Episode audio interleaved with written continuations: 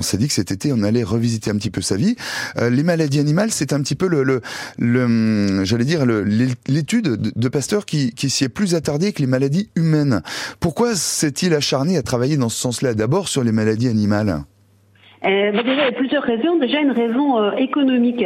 Euh, ce qu'on oublie de dire, c'est que le 19e, c'est pas uniquement la révolution industrielle. Il y a eu une révolution agricole mmh. et, et, qui d'ailleurs a profité évidemment à l'industrie puisqu'il y a eu un appel d'air avec des commandes de matériel et puis évidemment la fourniture d'ouvriers.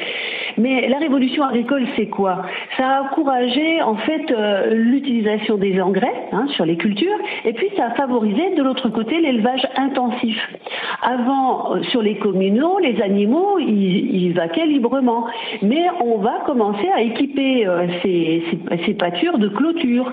Donc les animaux vont se retrouver à pâturer de façon euh, plus importante, euh, en étant plus nombreux sur des espaces plus petits.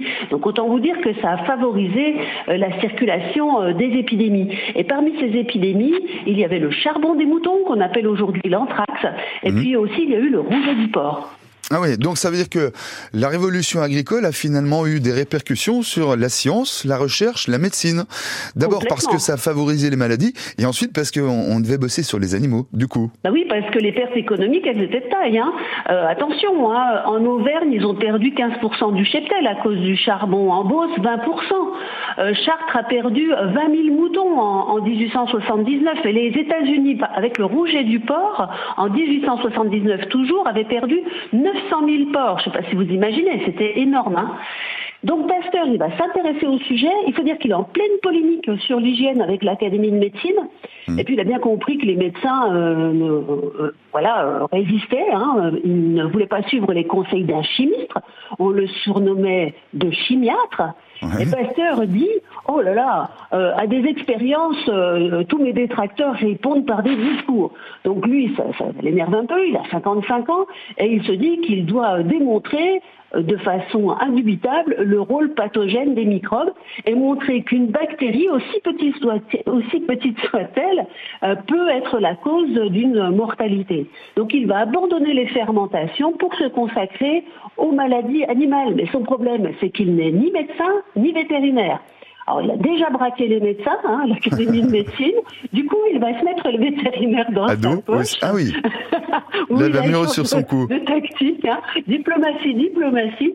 Il va écrire à de nombreux vétérinaires et à un euh, qui s'appelle Boulet, il, écrit Si j'étais jeune, et même à mon âge, si j'étais valide, j'irais me constituer élève de l'école d'Alfort, hein, maison Alfort qui forme encore les vétérinaires. Vétérinaires. Ouais, ouais, ouais. Mmh. Oui, il faillote un petit peu, mais il faut dire que les vétérinaires, c'est vraiment une profession puissante, hein, Évidemment. puisque bah, la France est encore très rurale, hein, et que souvent euh, les, les, éleveurs, quand ils ont une femme malade et un bœuf malade à la maison, hein, ils appellent déjà le vétérinaire avant d'appeler le médecin. Une femme, on peut toujours en changer. Euh, le bœuf, c'est autre chose. Acheter un bœuf, c'est plus compliqué. Hein, voilà. merci, merci encore une fois de cette euh, vie revisitée de, de, Pasteur. On se régale tous les jours grâce à vous. Euh, Sylvie Morel, directrice de Terre de Pasteur. Une petite recommandation? Allez, en ce bah, mardi? Bien sûr.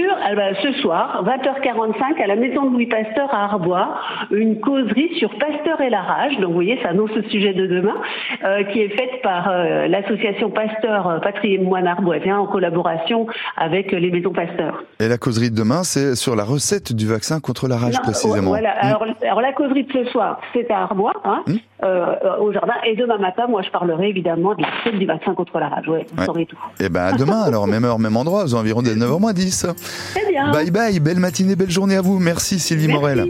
À bientôt. L'autre Finistère, les innocents avant les infos de 9h. tu ma belle? Qu'un jour fatigué, j'aille me briser la voix une dernière fois à 120 décibels contre